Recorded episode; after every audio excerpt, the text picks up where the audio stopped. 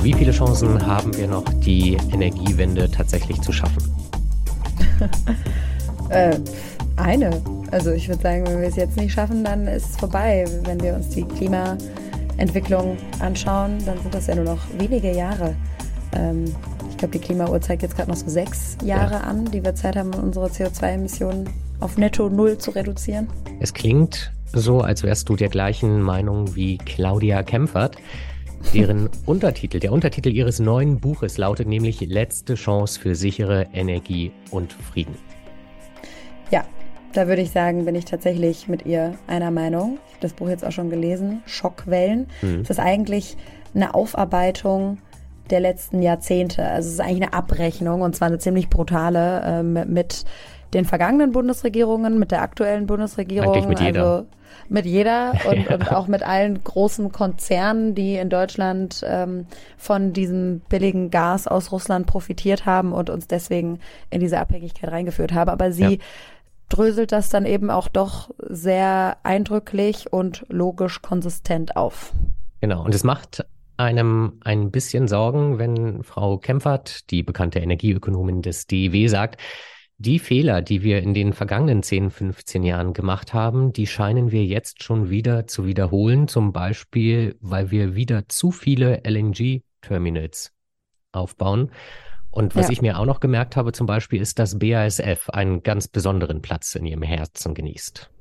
Darüber diskutieren wir ein bisschen länger, denn mhm. deren Einfluss auf die Bundesregierung ist immer noch extrem groß. Aber wir reden auch so ein bisschen darüber, dass dieses naja, ich hab's euch doch gesagt, das ist ja bekannt als Beziehungskiller Nummer eins, ähm, wie man das heute kommunizieren könnte, weil tatsächlich, es gibt so schöne alte Ausschnitte von Claudia Kempfert, wo sie in Talkshows von vor 10, 15 Jahren schon gesagt hat, dass das nicht so eine gute Idee ist, hm. sich von Russland so abhängig zu machen. Die wurden dann letztes Jahr alle schön nochmal rausgekramt und sind durchaus auch viral gegangen. Und jetzt muss man halt mal gucken, wem man heute glaubt bei ja. den diversen äh, Diskussionen, die da auf dem Markt sind, immer um jede Energieentscheidung. Es ist ein schmerzhafter Spiegel, der einem in dem Gespräch vorgehalten wird. Ja, auch uns, würde ich sagen. Mhm. Ich glaube, der Öffentlichkeit, den JournalistInnen, der, ja, der Wirtschaft und der Politik. Aber es ist interessant und ich glaube, man muss das einmal tun, um dann hoffentlich was draus zu lernen. Die neue Folge Klimalabor. Nächste Woche machen wir eine kurze Pause. Aber nur eine Woche. Danach geht es schon wieder weiter. Los geht's. Los geht's. Dann sage ich herzlich willkommen und schön, dass Sie bei uns sind, Frau Kempfert. Ja, hallo. Wir freuen uns heute mit Ihnen sprechen zu können, denn Sie haben ein neues Buch veröffentlicht, das heißt Schockwellen. Da geht es vor allem darum, eine Abrechnung zu machen mit der Vergangenheit und mit den Fehlern, die gemacht wurden in der Energiepolitik in Deutschland. Wir sprechen hier ja eigentlich immer am liebsten über Lösungen in diesem Podcast. Deswegen sagen Sie uns doch vielleicht nochmal, warum es in diesem Fall so wichtig ist, auch nochmal zurückzuschauen und wem das heute noch helfen kann. Ja, genau. Also mir war es eben wichtig, dass man einmal nochmal zurückschaut, um die Fehler, die wir in der Vergangenheit gemacht haben, nicht immer und immer wieder zu wiederholen. Und deswegen ist es ganz sinnvoll, dass man einmal nochmal rekapituliert, wo sind jetzt auch an welchen Stellen wirklich massive Fehler passiert, was hat uns in dieses Energiedrama hineingeführt, wo wir im Moment drin sind, mit eben dieser hohen Abhängigkeit äh, nach fossilen Rohstoffen, aber eben auch eine hohe Abhängigkeit äh, äh, zu Russland. Äh, bevor der Krieg Russlands in der Ukraine begann, war eben die Abhängigkeit von fossilen Rohstoffen nach Russland enorm hoch. Und da gibt es äh, viele, viele Gründe dafür, warum das äh, passiert ist. Und aktuell wiederholen wir leider diese Fehler wieder mantrahaft. Wir investieren wieder in fossile Infrastrukturen, Stichwort LNG-Terminals, die wir in dem Umfang nicht brauchen, wo wir genau die gleichen Muster wiederholen, ne, wie vorher, in der, wo wir in Pipelines investiert haben, wo es auch immer hieß, wir brauchen die ganz, ganz dringend, der Bedarf ist da. Sonst geht in Deutschland, gehen die Lichter aus und geht die Welt unter und das ist ja auch nicht passiert. Jetzt macht man es wieder bei Flüssiggasterminals, aber auch bei anderen Diskussionen. Da befinden wir uns in Endlosschleifen, äh, immer wieder in diesen Zirkeldebatten. Wir reden nur über Techniken der Vergangenheit als angebliche Lösungen für die Zukunft und deswegen ist es so wichtig, dass man aus den Fehlern lernt. Man kann eben die Antworten für die Zukunft nicht geben, wenn man den Rückblick nicht äh, gemacht hat oder eben mit, mit äh, Lösungen der Vergangenheit kann man die Antworten der Zukunft nicht geben, um es umgekehrt zu sagen. Und deswegen ist es mir an der Stelle so wichtig gewesen, einmal zurückzuschauen und jetzt auch wirklich Antworten für die Zukunft zu finden. Da lassen wir uns gerne dann mal darauf ein und schauen zurück und sagen, was waren denn die elementaren Fehler, die wir heute wieder zu wiederholen. Also Sie haben es kurz angesprochen, diese Abhängigkeit von fossilen Energien, aber wie konnte es so weit kommen? Genau, im Buch äh, nenne ich eben einige Begebenheiten. Das eine ist äh, beispielsweise die fatale Außenpolitik, die auch äh, Franz-Walter Steinmeier, Frank-Walter Steinmeier gemacht hat in der Vergangenheit, der eben wirklich mit Russland sehr, sehr enge Verbindungen geführt hat, die uns auch in dieses Energiedrama geführt haben. Er hoffte eben immer mit Gasverträgen die russische Aggression zu besänftigen. Das Gegenteil ist passiert. Darauf haben wir auch immer hingewiesen. Wir haben gewarnt, viele viele haben gewarnt, äh, dass das passiert. Äh, um uns herum in Osteuropa, in den USA, äh, überall hat man gewarnt, aber Deutschland hat nicht darauf reagiert. Das ist so ein Beispiel. Das zweite ist, ähm, und da gehe ich auch wirklich auf detaillierte Begebenheiten ein, die mir auch äh, selber da widerfahren sind. Äh, das zweite ist, ein Beispiel ist ähm, der ehemalige Umweltminister Altmaier, der äh, eine angebliche, der mit so, so Schockzahlen daherkam, irgendwie die Energiewende kostet eine Billion Euro und mit diesem Schock äh, dann gleich die Antwort definierte, wir brauchen eine Strompreisbremse. Und diese Strompreisbremse entpuppte sich in Wahrheit als eine erneuerbare Energienausbaubremse und das hat dazu geführt, dass wir eben jetzt äh, so niedrige Zahlen haben, was den Ausbau der Windenergie angeht und auch bei Solarenergie. Wir haben über 150.000 wichtigste, wichtigste Industriearbeitsplätze verloren, die wir händeringend jetzt äh, bräuchten, die uns abgehängt haben, auch im Wettbewerb. Aktuell ziehen ja viele Länder nach, wie die USA, äh, mit gezielten Programmen oder auch in China. Und das hatten wir alles in Deutschland. Das haben wir sehenden Auges aufgegeben und uns eben in fatale Abhängigkeiten in fossile Energien äh, begeben, die uns heute so, so teuer zu stehen kommen. Und leider lernen wir nicht und äh, machen es leider immer wieder falsch.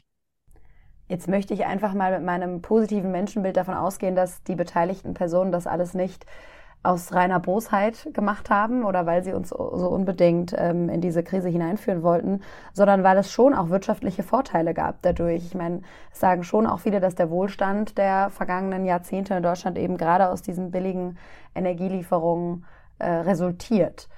Das heißt, kann man jetzt so im Nachhinein da den Vorwurf machen oder standen da vielleicht in dem Fall berechtigte wirtschaftliche Interessen dahinter?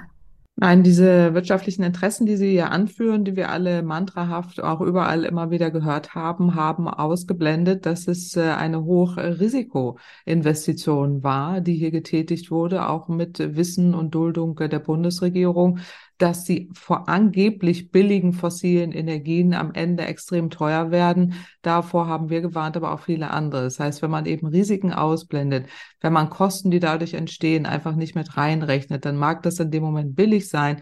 Aber äh, aktuell zahlen wir über 300 Milliarden Euro eben für dieses Energiedesaster. An vielen, vielen Ecken und Enden kommt es uns am Ende teuer zu stehen. Und so ähnlich ist es eben auch mit anderen Entscheidungen, die in dem Moment immer so gerechtfertigt äh, werden oder auch legitimiert werden, dass gesagt wird, ohne das äh, geht es nicht, äh, es ist billig, es bringt uns nur Vorteile. Andererseits sonst gehen die Arbeitsplätze oder gehen Arbeitsplätze verloren. Und das ist eben nicht so. Andersherum wird immer ein Schuh draus, wenn man das ganze Bild anguckt und nicht nur eben dieses eine Puzzlestein, was uns dann Lobbyisten und interessengeleitete Kommunikatoren weiß machen wollen, aber leider damit eben auch sehr stark durchdringen. Das sieht man ja aktuell wieder. Also insofern muss man immer auch das ganze Bild angucken und äh, das tue ich auch, ähm, indem äh, wir eben auch die Risiken immer mit einblenden und äh, die sind äh, groß, gerade wenn es darum geht, dass äh, fossile Energien eben auch viele, viele Nachteile haben. Ähm, nicht nur, dass sie aktuell ja teuer sind und auch immer teurer werden. Wir befinden uns in einem fossilen Energiekrieg, aber sie verursachen auch einen Klimawandel und diese Folgen sind auch riesenhoch und die werden auch immer ausgeblendet. Also insofern ähm, vermeintlich billig äh, mag es dann äh, so klingen, als wenn es da wirtschaftliche Vorteile gegeben hätte, aber nur für ein paar Unternehmen zu Lasten der gesamten Volkswirtschaft. Und warum haben die das dann gemacht? Wie erklären Sie sich das? Also Sie haben jetzt schon mal kurz gesagt, ein paar mhm. Unternehmen haben schon davon profitiert. Sie dröseln das ja auch nochmal sehr deutlich auf. Ähm, BASF, Wintersal und so, die da eben ähm, sehr stark von profitiert haben. Also mhm. waren das wirklich Einzelne, die dann so viel Einfluss hatten, um die Politik so zu lenken? Und ich glaube, wenn man das ergänzen darf, jetzt mit am meisten unter der aktuellen Situation leiden. Mhm. Genau, also es gab eben sehr starke äh, Verflechtungen äh, von der Politik auch äh, zur Wirtschaft. Äh, BASF ist ein Beispiel, aber auch äh, die, die russischen Unternehmen ist ein anderes Beispiel ähm, wo die Verflechtungen eben sehr, sehr stark waren und dann auch die Lobbyinteressen sehr, sehr stark waren. Das äh, drösel ich im Buch einzeln auf und erkläre auch, äh, was da passiert ist, auch in der Vergangenheit mit den Unternehmensverflechtungen und auch der, der Verflechtung nicht nur innerhalb der Wirtschaftsbranche, sondern eben auch in die Politik hinein und ähm, Genau, das hat dazu geführt, dass eben bestimmte Entscheidungen zugunsten bestimmter Unternehmen und auch Wirtschaftssektoren äh, so stattgefunden haben, äh, gerade auch vor dem Hintergrund, dass man schon wissen konnte, wie risikoreich das ist, wie gefährlich das ist und eben dann am Ende zu Lasten der gesamten Volkswirtschaft äh, dort Hochrisikoinvestitionen und Entscheidungen einfach legitimiert wurden. Wenn man heute sieht, mit welcher Leichtfertigkeit auch ein Wirtschaftsminister Gabriel damals äh, zum Beispiel Entscheidungen, den ähm, die Gasspeicher an Gazprom zu verkaufen, mit welcher Leichtigkeit das einfach damals gemacht wurde, das ist wirklich schockierend und ähm, auch macht fassungslos. Also da müsste man wirklich mal auch genauer hinschauen, warum das möglich war, dass so enge Verflechtungen da waren. Und Sie haben es schon gesagt, Sie sagen das jetzt schon seit Jahren, ich glaube gut 15 Jahre. Es gibt da auch so schöne alte Clips von Ihnen in ja. Talkshows von vor vielen Jahren, wo Sie eigentlich genau dasselbe sagen wie, wie heute auch. Aber ansonsten war es in der Öffentlichkeit nicht die große Debatte. Zumindest hat es eben zu nichts geführt. Wie erklären Sie sich das, dass das niemand gemerkt hat, gefühlt? Mhm. Also, dass das niemand mitbekommen hat, dass es keine großen äh, Gegenbewegungen gab. Genau, das frage ich mich eben auch und deswegen das Buch, weil ich den Eindruck habe, es ist immer noch so. Also auch aktuell werden wieder alle Entscheidungen durchgewogen, ohne dass irgendjemand aufschreit oder auch äh, wirklich da deutlich macht, dass es nicht geht, außer die Zivilgesellschaft, die mittlerweile sehr wach ist. Aber damals war es einfach kein Thema. Ich glaube, und das sagen mir viele JournalistInnen, die ich jetzt aktuell auch treffe, dass äh, sie sagen, ähm, wir haben das auch unterschätzt und wir haben die Äußerungen, die wir damals gemacht haben oder auch andere einfach ignoriert oder auch nicht so wahrhaben wollen. Man war eben sehr stark in dieser ähm, alten Denkwelt auch verhaftet. Äh, Willy Brandts Ostpolitik, äh, das wird schon alles gut gehen und äh, Wandel durch Annäherung und Wandel durch Handel und diese ganzen Dinge, die mit denen wir auch groß geworden sind, also jetzt die Älteren unter uns. Und ähm, da, das haben wir auch so internalisiert. Und äh, das ist unsere Denkwelt, unser Framing.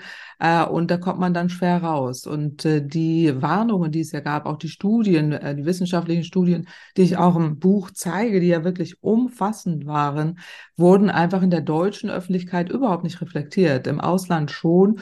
Und ich erinnere mich, dass ich viele Interviews hatte, nicht aus Deutschland, als wir eine Studie 2018 beispielsweise nochmal wiederholt haben, dass die Pipeline Nord Stream 2 nicht notwendig ist, auch äh, betriebswirtschaftlich unrentabel, klimapolitisch ähm, geht es in die falsche Richtung und energiepolitisch hoch fragwürdig. Da gab es ähm, in Deutschland überhaupt gar keine Resonanz, aber Interviews habe ich gegeben äh, mit ausländischen Medien, ähm, polnischen Medien, osteuropäischen Medien, äh, US-amerikanischen Medien, die sich dafür interessiert haben. Und wir haben ja Studien erstellt seit 2014 und andere Kollegen, äh, die Ähnliches äh, verfasst haben und auch davor gewarnt haben, berichten berichten das genauso. Also man hat es tatsächlich komplett ausgeblendet und ich erlebe es aktuell leider wieder genauso, deswegen aber auch dieses Buch, aber ich äh, fürchte, dass es auch in erster Linie weitestgehend ignoriert wird, was die Themen an der Stelle sind, weil ich weiß es nicht, weil wir keine Außeraufarbeitung wollen, weil die Protagonisten teilweise ja mit drin hängen, ob es jetzt die ehemalige Kanzlerin ist, der aktuelle äh, Bundespräsident oder eben auch der aktuelle Bundeskanzler. Es sind ja alles Personen, die da mehr oder weniger daran beteiligt äh, waren. Die haben natürlich überhaupt gar kein Interesse, dass da irgendwas aufgearbeitet wird. Da sind jetzt die Investigativjournalisten gefragt und die Medien, die da, die da arbeiten müssen. Und da hoffe ich einfach, dass das auch mehr und mehr passiert. Aber selbst wenn man im Ausland erkannt hat, dass wir in Deutschland hier einen Fehler machen und man sich nicht zu sehr abhängig machen darf, Verglichen mit dem Ausland haben wir ja trotzdem noch am meisten Erneuerbare ausgebaut. Also auch in Großbritannien oder anderen EU-Ländern, die stehen ja beim Ausbau der Erneuerbaren noch viel weiter zurück, als wir heute sind. Ja, einerseits ist es richtig, dass wir erneuerbare Energien ausgebaut haben, aber wir hätten heute einen Anteil von 80 Prozent haben können, hätten wir es nicht ausgebremst. Also, und ja. wir hätten dann 150.000 Beschäftigte mehr, wertvolle Industriearbeitsplätze, die wir heute dringend brauchen. Wir wären im Bereich Gebäudesanierung sehr viel weiter. Das wurde ja damals auch gestoppt und gebremst. Wir wären heute weiter, was die Industrietransformation angeht. Also wir waren ja Spitzenreiter weltweit, mhm. haben diesen Wettbewerbsvorteil wirklich verspielt und jetzt äh, ziehen alle anderen schon länger an uns vorbei. Aktuell die Amerikaner, China aber auch schon länger, äh, obwohl es in der Öffentlichkeit immer heißt, die sind da sehr schmutzig unterwegs, aber die investieren weltweit am meisten in erneuerbare Energien.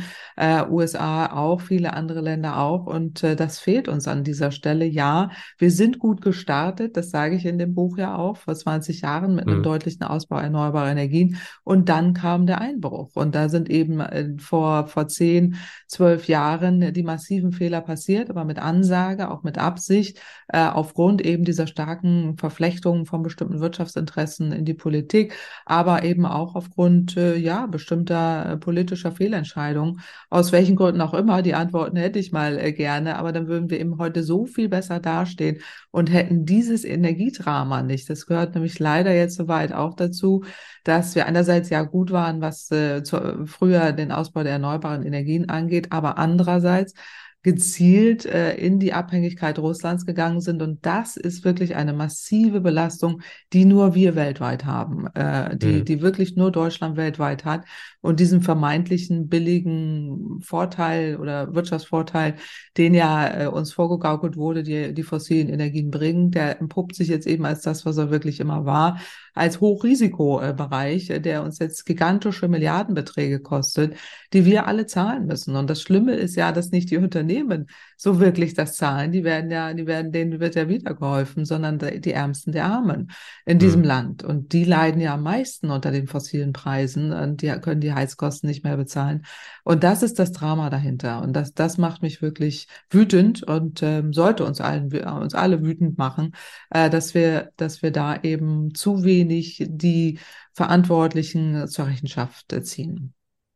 Jetzt haben Sie eben auch nochmal einen Punkt angesprochen, äh, die LNG-Terminals zum Beispiel, also wenn wir jetzt darauf schauen, wo die Fehler wiederholt werden. Ich glaube aber mhm. auch ein Grund, und wenn ich zurückschaue, ähm, so ein bisschen, äh, dann war das auch schon immer so, sind, dass es dann eben doch auch immer Gegenstudien gibt, sage ich jetzt mal, mhm. oder zumindest andere Studien, die anderes behaupten, die sagen, nein, wir brauchen diese Berech, also wir brauchen alle LNG-Terminals, wir brauchen die Kohle unter Lützerath, um jetzt mal zwei aktuelle Beispiele zu nehmen, wo sich die Studien sehr unterschieden haben mhm. oder wo am Ende auch, auch wenn wir hier jetzt als JournalistInnen eben dann saßen und gesagt haben, okay, wie erklären wir das jetzt, dass da, dass es da so große Unterschiede gibt? Vielleicht können Sie das einmal aus Ihrer Perspektive erklären. Ja weil das ist ja auch ein Grund, äh, warum das in der Öffentlichkeit dann manchmal so schwierig ist zu kommunizieren. Genau, also das ist ein sehr, sehr guter Punkt und den greife ich ja auch im Buch an einer Stelle auf, nämlich äh, als ich erläutere, äh, wie es eben auch zu dieser denkwürdigen Begegnung mit der ehemaligen oder mit der aktuellen Ministerpräsidentin von Mecklenburg-Vorpommern, Manuela Schwesig, äh, kam äh, im Zuge eben dieser Nord Stream-Diskussion.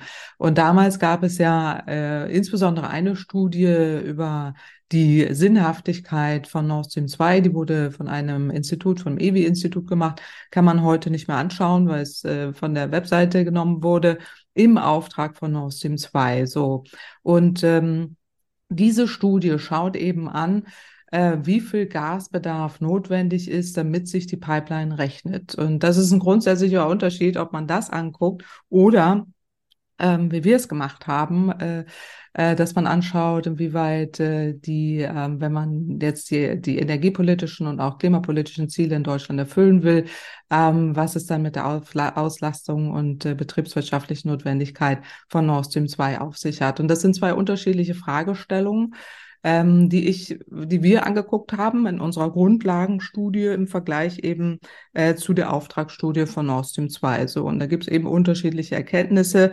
Ähm, die Landesregierung hat sich eben auf diese Nord Stream 2 finanzierte Studie verlassen. Das haben wir immer kritisiert. Unsere Studie ist ohne Auftrag entstanden aus, äh, aus Grundlagenforschung und die andere eben nicht. Ich glaube, da kann man so ein bisschen nochmal ableiten, warum es zu unterschiedlichen Ergebnissen kam. Bei Lützerath mhm. ist ganz interessant, weil es ja auch ein aktuelles Beispiel ist. Es war ja auch eine Studie im Auftrag äh, der Landesregierung, was ganz Ähnliches passiert, wo eben auch sehr stark äh, RWE-Zahlen reingeflossen sind und auch RWE-Berechnungen, wie im Nachhinein ja auch aufgedeckt wurde, auch ein Deal zwischen der Landesregierung und RWE stattgefunden hat, der das eben rechtfertigt, dass man da unterschiedliche Annahmen trifft. Aber ich äh, stimme Ihnen zu, das ist dann schwierig für die, ähm, für die Öffentlichkeit, aber auch für die Medienvertreter, das auseinanderzuhalten, außer dass man eben sich genau anschaut, in welchem Auftrag sind die Studien entstanden, von wem, äh, was, was sind auch die Annahmen dahinter und äh, welche, welche Zielsetzung äh, gab es da. Und äh,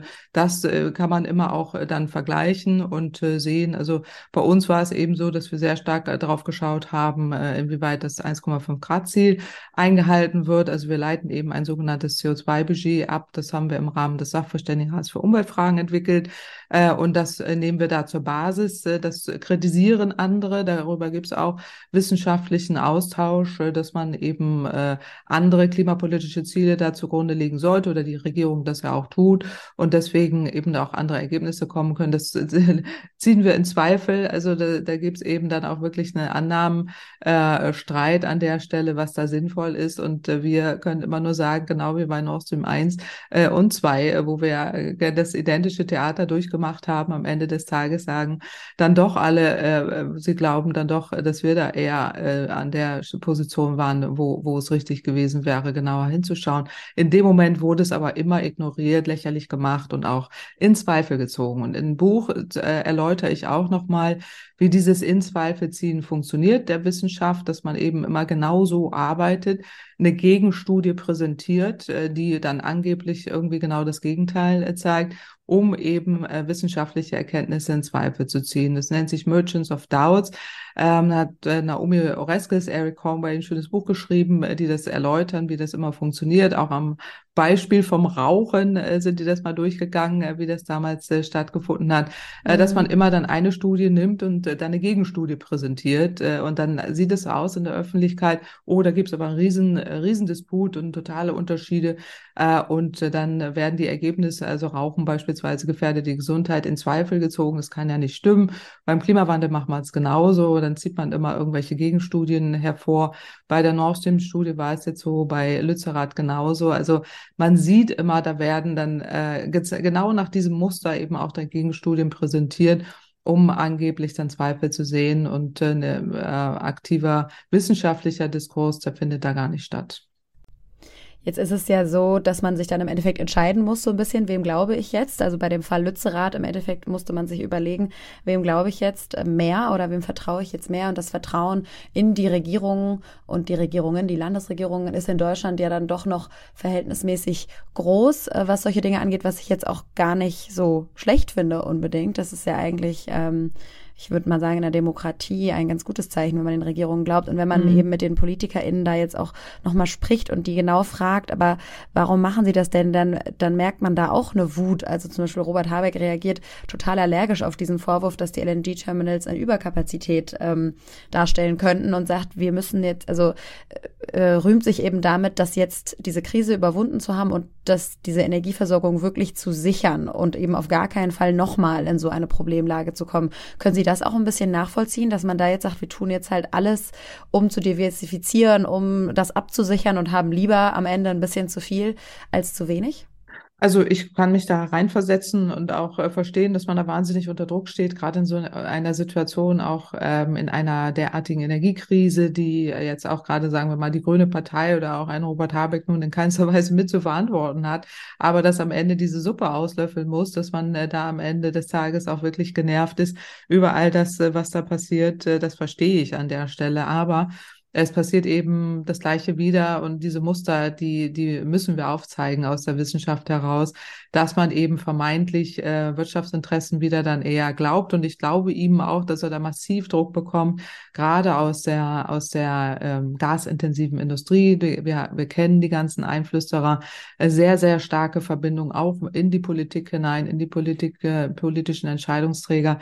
Das drösel ich im Buch ja auch ziemlich auf und äh, die machen Druck und die machen wahnsinnig Druck. Dass eben der Eindruck erweckt wird, äh, dann geht, gehen die Lichter aus und in Deutschland geht gar nichts mehr. Da hat man ja auch einiges gehört.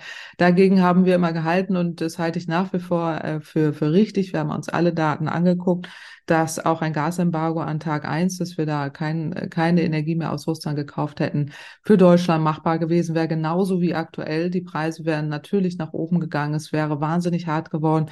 Wir hätten viel sparen müssen, gar keine Frage. Und der Druck auf die Regierung wäre deutlich höher gewesen. Das verstehe ich aus Sicht der Regierung. Aber äh, wir zeigen die wissenschaftlichen Fakten auf. Und da ist es eben so, dass äh, gerade was jetzt geplant wird, äh, diese Flüssiggasterminals äh, vollkommen überdimensioniert sind. Und äh, das zeigen nicht nur wir, das zeigen auch andere Studien, weil einfach wieder mit riesigem Gasbedarf gerechnet wird, den, der in der Vergangenheit schon immer hochgerechnet wurde, der ja auch in der Vergangenheit immer nur so hochgerechnet wurde, weil man auch noch Gas äh, subventioniert hat, die Heizungen und eben auch die Kraft-Wärme-Kopplungsanlagen für die Industrie, sodass der Bedarf auch künstlich hochgehalten wird äh, um dann am Ende rauszurechnen, wir brauchen jetzt ganz viel äh, Gas. Und das passt eben nicht zur äh, wirklich zur klimapolitischen Strategie, die die Bundesregierung hat. Äh, und das passt auch nicht in die Ziele der Energiewende. Und darauf weisen wir hin. Wir, wir kennen das Spiel jetzt schon seit über 20 Jahren, dass man immer äh, da dann den, der, den Teufel der Anklage da spielen muss. Aber am Ende des Tages haben wir immer recht behalten an der Stelle, wo wir gesagt haben,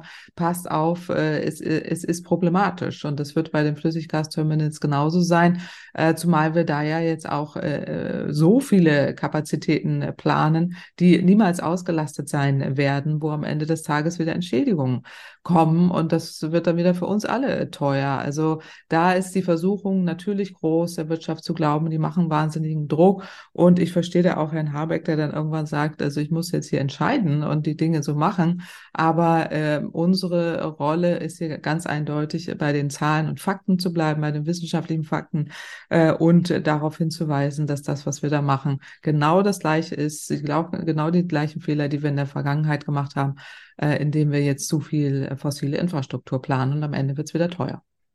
Aber wie passt das denn zusammen? Sie haben BASF oder wir haben BASF schon angesprochen. Sie sagen, wir bauen jetzt wieder Überkapazitäten auf und BASF sagt aber, dass man Angst hat, die Energieversorgung in Deutschland sei nicht gesichert und baut die neue Fabrik stattdessen mit genau diesem Argument in China. Ja, da, da, kann ich ja nur sagen, also ich meine, einerseits ist es eben so, ähm, gerade BASF hat, ist natürlich einer der Protagonisten, das äh, zeige ich in dem äh, Buch ja auch sehr deutlich, ähm, die in der Vergangenheit Teil des Problems waren, die immer schon äh, ja. sehr, sehr stark auf die Politik eingewirkt haben, äh, um eben da solche Mondzahlen zu, zu äh, präsentieren, dass wir angeblich ganz, ganz viel Gas brauchen. Und äh, diese ganzen äh, Verbindungen, gerade auch zu Russland, haben uns in dieses Energiedrama hineingeführt.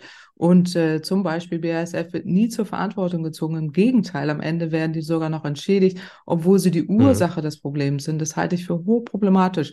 Ich halte es auch wieder für eine Fehlentscheidung, was jetzt passiert, dass da nach China gegangen wird. Das ist ja auch im Konzern nicht unumstritten, äh, auch äh, auf der Führungsebene, dass man da die Fehler der Vergangenheit wiederholt und äh, jetzt äh, nach China geht. Äh, das nächste, äh, wo wir, wo wir auch wissen, dass da problematische Entwicklungen auftreten können, wenn jetzt militärische Konflikte auftreten mhm. und die Lieferketten gestört sind. Und dann ist das BASF wieder das erste Unternehmen, was sich hinstellt und sagt, wir brauchen Entschädigung und wir müssen, äh, uns muss geholfen werden. Das kann es nicht sein. Also ich finde das hochproblematisch, dass diese sehr starken Verbindungen nie äh, offengelegt werden, dass äh, da einfach so weitergemacht äh, werden kann wie bisher äh, und diese Hochrisikoinvestitionen dann sogar noch die gesamte Volkswirtschaft in, in ja. Mitleidenschaft ziehen und das zieht sich so durch und das geht jetzt sogar noch weiter. Und anstelle da BASF zu, für zu kritisieren, erstarren wir wieder an Schockstarre, wenn da irgendwie gesagt wird, jetzt gehen wir aber aber da und dahin. Äh, da kann ich nur sagen, äh, viel Spaß äh, und äh, bitte lasst uns, äh, lasst unsere Volkswirtschaft dann in Ruhe. Äh, dann ähm, müssen wir mit Unternehmen wirklich in die Zukunft gehen, die uns diese Risiken nicht antun ähm, und da auch entsprechend in die in die Energiewende investieren, in das Energiesparen. Da ist die Chemiebranche eigentlich genau die wichtigste Schlüsselbranche, die ja. wir da brauchen, aber die uns eben in diese diese Abhängigkeiten bringt und in diese Misere und das finde ich hochproblematisch. Würden Sie dann sagen, dass Unternehmen wie BASF die Bundesregierung jetzt nicht nur in diesem Jahr, sondern schon seit mehreren Jahren an der Nase herumführt? Also BASF, das zeige ich ja in dem Buch, äh, führt die Regierung an der Nase herum und hat äh, auch wirklich maßgeblich dazu beigetragen, dass wir in dieser fatalen Abhängigkeit sind mit Russland. Das zeige ich ja sehr deutlich, auch die ganzen Verquickungen der, der Wirtschaft ja. Äh, in dem Buch, die ähm, auch dazu geführt hat, dass, dass wir eben diese, eben zu, zu der russischen, zu der russischen Staatsregierung diese starken Verbindungen haben und hat den Druck aufgebaut auf die vergangenen Regierungen Regierung, äh, das weiter durchzuziehen. Ein Beispiel mhm. ist ja eben dieser Asset-Tausch auch vom Gasspeicher äh, in Deutschland an äh, Gazprom. Das hat BASF mit zu verantworten. Das wurde damals anhand von, von drei Seiten irgendwie im Bundeswirtschaftsministerium durchgewunken, äh, wo man heute irgendwie 20 Ordner für eine Windenergiegenehmigung braucht. Und damals, äh, also dieser Konzern, der hat da ähm, direkten Draht äh, in, in die politischen höchsten Ämter hinein und äh, tut uns äh, da wirklich einiges an. Am Ende des Tages müssen wir da alle für bezahlen. Und äh, der mhm. Konzern mhm. wird in keinster Weise zur Rechenschaft gezogen. Im Gegenteil, es wird ja jetzt sogar so getan, als äh, wenn wir da wieder retten müssten und als wenn die Lichter ausgehen. Ja, es sind Arbeitsplätze gefährdet. Genau, das ist das, das Totschlagargument, was, ja. was natürlich sofort kommt. Und das kenne ich jetzt auch seit 15 Jahren. Und äh, BASF gefährdet äh, die Arbeitsplätze der gesamten Volkswirtschaft mit ihrer Strategie. Und das muss man auch wirklich mal deutlich benennen, dass es hier problematische Entwicklungen gibt, die nie öffentlich adressiert werden und auch die nie ähm, wirklich aufgearbeitet werden. Äh, und das deswegen auch in, in, dem Buch das ganze Kapitel dazu, äh, dass wir, dass wir da mal genauer hinschauen und jetzt nicht wieder in Schockstarre verharren, wenn jetzt äh, die nächsten Totschlagargumente kommen und damit gerechtfertigt wird, dass Hochrisikoinvestitionen in die nächsten gemacht werden, die auch hochproblematisch sind. Und Sie würden sagen, dass uns jetzt ähnliche Fehler mit Blick auf China passieren könnten, genau. auch wenn der Druck aus den USA ja doch groß ist, die Abhängigkeit von China zu reduzieren. Ja, klar. Also das ist wieder ein ähnliches Szenario, was ich da sehe. Also die Abhängigkeit zu China jetzt zu erhöhen, ist im jetzigen Stadium wirklich nicht klug. Äh, wir wissen nicht, was passiert. Es kann wieder was Ähnliches passieren jetzt wie mit Russland. Da sollten wir daraus lernen. Äh, und wenn wir jetzt äh, eben dann die nächsten Hochrisikoinvestitionen eingehen, da sind einige Autokonzerne ja auch mit von betroffen, dann wird es für die deutsche Volkswirtschaft wirklich schwierig. Und deswegen muss man da aufpassen. Und deswegen da an der Stelle verstehe ich auch das Wirtschaftsministerium, auch Herr Habeck, der ja schon gewarnt hat. Da hat er auch völlig recht und äh, will das überprüfen. An der Stelle hatte mal äh, die, endlich die richtigen Alarmglocken an. Die sind auch äh, wichtig ähm, da mal genauer hinzuschauen, äh, weil das bringt uns echt in, in große Schwierigkeiten. Aber der, vom, vom Unternehmensgebaren ist ja überhaupt gar keine Einsicht äh, sichtbar, überhaupt gar keine Aufarbeitung, überhaupt gar kein Schuldeingeständnis. Und was mich am meisten stört, ist, dass es nie eine öffentliche Entschuldigung für das Debakel gab, weil ja. das ist wirklich überfällig, äh, weil wir müssen es ja mal klar benennen, dass dieses Energiedrama, in dem wir drin sind, äh, von wenigen Konzernen mit verantwortlich beantwortet äh, wurden, die jetzt zwar alle natürlich jammern und sagen, wir, wir brauchen ganz viel Unterstützung, aber sie sind die Ursache des Problems und das wird überhaupt nicht adressiert. Und das, das hat mich geärgert und deswegen eben auch Tacheles in dem Buch. Ich würde gerne einen Satz auch noch aus Ihrem Buch rausgreifen, der, der mich äh, dann sehr beschäftigt hat. Und das ist dieses Mantra, was man jetzt tatsächlich überall hört. Klimaschutz muss jetzt warten. Wir müssen jetzt äh, erstmal unsere Energieversorgung sichern. Mhm. Vielleicht können Sie uns da nochmal mitnehmen. Wie, wie kann es sein, dass das jetzt wieder so präsent ist? Und ich meine, jeder weiß, dass Klimaschutz das allerletzte ist, was warten kann, weil die Physik nicht wartet. Also wie kann es sein, dass so ein Satz sich wieder so verfestigt und ja auch total ankommt bei den ja. Leuten?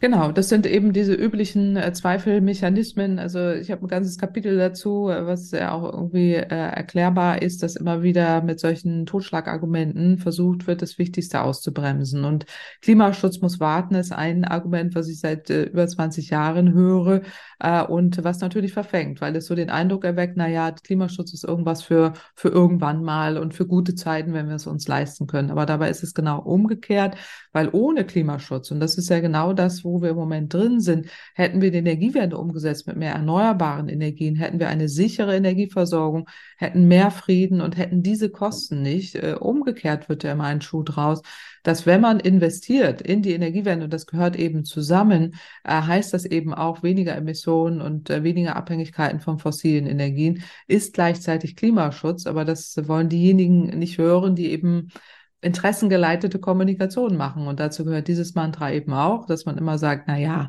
Deutschland kann ja eh nichts machen, nur zwei Prozent oder es muss warten in Krisenzeiten oder wir haben andere Aufgaben oder, oder, oder. Also immer tausend Argumente äh, dagegen. Das gehört zu dieser PR-Kampagne eben, äh, um Energiewende auszubremsen, um fossile Abhängigkeiten zu erhöhen. Oh, aber die schaden uns äh, und die schaden uns massiv, die kosten viel Geld. Ähm, am Ende des Tages äh, zahlen wir einen riesen hohen Preis, nicht nur durch Energieversorgungsunsicherheiten, äh, durch ähm, äh, Krieg, äh, fossile Energiekriege, durch horrende Kosten fossiler Preise und eben nicht umgesetzte Energiewende. Das ist das, was uns am Ende teuer zu, ste zu stehen kommt. Insofern kann Klimaschutz, darf Klimaschutz gar nicht warten, weil ja auch da extreme Effekte auftreten, mit denen wir ja sowieso schon leben müssen. Also die ganzen extremen Klimaereignisse, die aktuell schon sichtbar sind mit Wasserknappheiten, Dürren, Waldbränden, äh, aber eben auch extremen äh, Klimaereignissen wie Überschwemmungen äh, im Ahrtal und so weiter. Wir müssten eigentlich viel mehr daraus lernen, aber dadurch, dass es immer so, so wegargumentiert wird oder irgendwie gesagt wird, naja gut, das ist jetzt halt eben so, ähm, kommen wir nicht vorwärts. Und äh, deswegen dringend das Plädoyer, das zu ändern. Ist das irgendwo auch ein Fehler in der Kommunikation. Sie haben es gesagt, Sie haben äh, jahrelang, jahrzehntelang, kann man fast schon sagen, immer davor gewarnt, es hat sich nichts getan. In der Öffentlichkeit kommt die Debatte nicht so richtig an.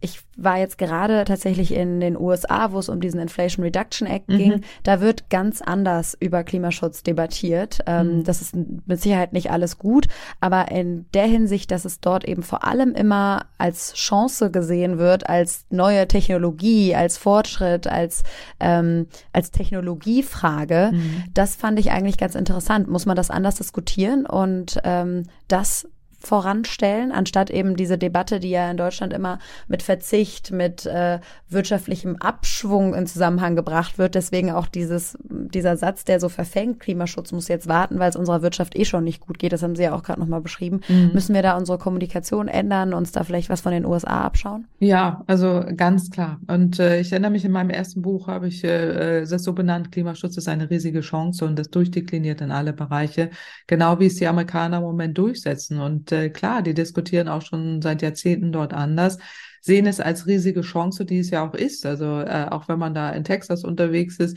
ähm, und das ist ja so vormals auch so ein Ölgebiet, aber äh, wenn Sie da auch mit den Leuten reden, die sagen, nee, wir investieren auch äh, ganz gezielt in Erneuerbare, weil es einen wirtschaftlichen Vorteil bringt. Und das ist ja auch so. Also äh, da sind diese JR-Jungs dann eben die, die mit äh, Solarenergie da ihr Geld verdienen und das, das findet so statt. Und äh, Klimaschutz ist eine riesige wirtschaftliche Chance, schafft Wertschöpfung und Arbeitsplätze. Diesen Satz habe ich, glaube ich, in den letzten 15 Jahren gefühlte tausendmal gesagt. Äh, und ich werde ihn auch noch tausendmal sagen und äh, freue mich über Diskussionen wie in den USA, wo das auch verfängt und angekommen ist, weil dort eben auch Unternehmen sehen, dass sie viele Vorteile haben. Und wir haben eben durch unsere verfehlte Energiepolitik die Unternehmen ziehen lassen. Wir haben einen Wettbewerbsvorteil verloren. Die anderen holen jetzt massiv auf und äh, sehen eben die riesigen Chancen, die da drin sind. Und wir erkennen sie nicht und diskutieren völlig rückwärtsgewandt und auch völlig falsch an der Stelle äh, und kommen deswegen nicht vorwärts. Und ich fürchte einfach, dass uns das volkswirtschaftlich abhängen wird, einen massiven Wettbewerbsnachteil bringen wird. Und äh, die Antworten, die da ja immer kommen, das sind ja nur Antworten aus der Vergangenheit, die werden uns ganz, ganz teuer zu stehen kommen. Also wenn wir da nicht die Kurve kriegen und da wieder ansetzen, wo wir mal vor über 15 Jahren waren, eben auch mit einer Debatte für, für den Ausbau erneuerbarer Energien, für die Chancen, für die Technologien, auch ein Konzern wie BASF ganz anders kommuniziert und deutlich machte, wo die riesigen Chancen sind, die im Unternehmen da übrigens auch entwickelt werden, äh, weg vom Öl, äh, die ganzen alternativen Produkte auch für die Industrie. Das sind gigantische Chancen. Wir hätten das alles auf unserem Tisch liegen, schmeißen das aber runter, äh, wie so ein wütendes Kind und äh, nehmen nur das, was, was falsch ist und was alt ist und was, was uns schadet, äh, um äh, dann irgendwie uns zu wundern, dass wir, dass wir nicht vorwärts kommen. Also das, das würde ich mir wünschen, dass wir da, dass wir da genauso innovativ werden, dass wir diese wirtschaftlichen Chancen ergreifen und auch wirklich es schaffen, alles zueinander zu bringen, weil das sichert unsere Energieversorgung.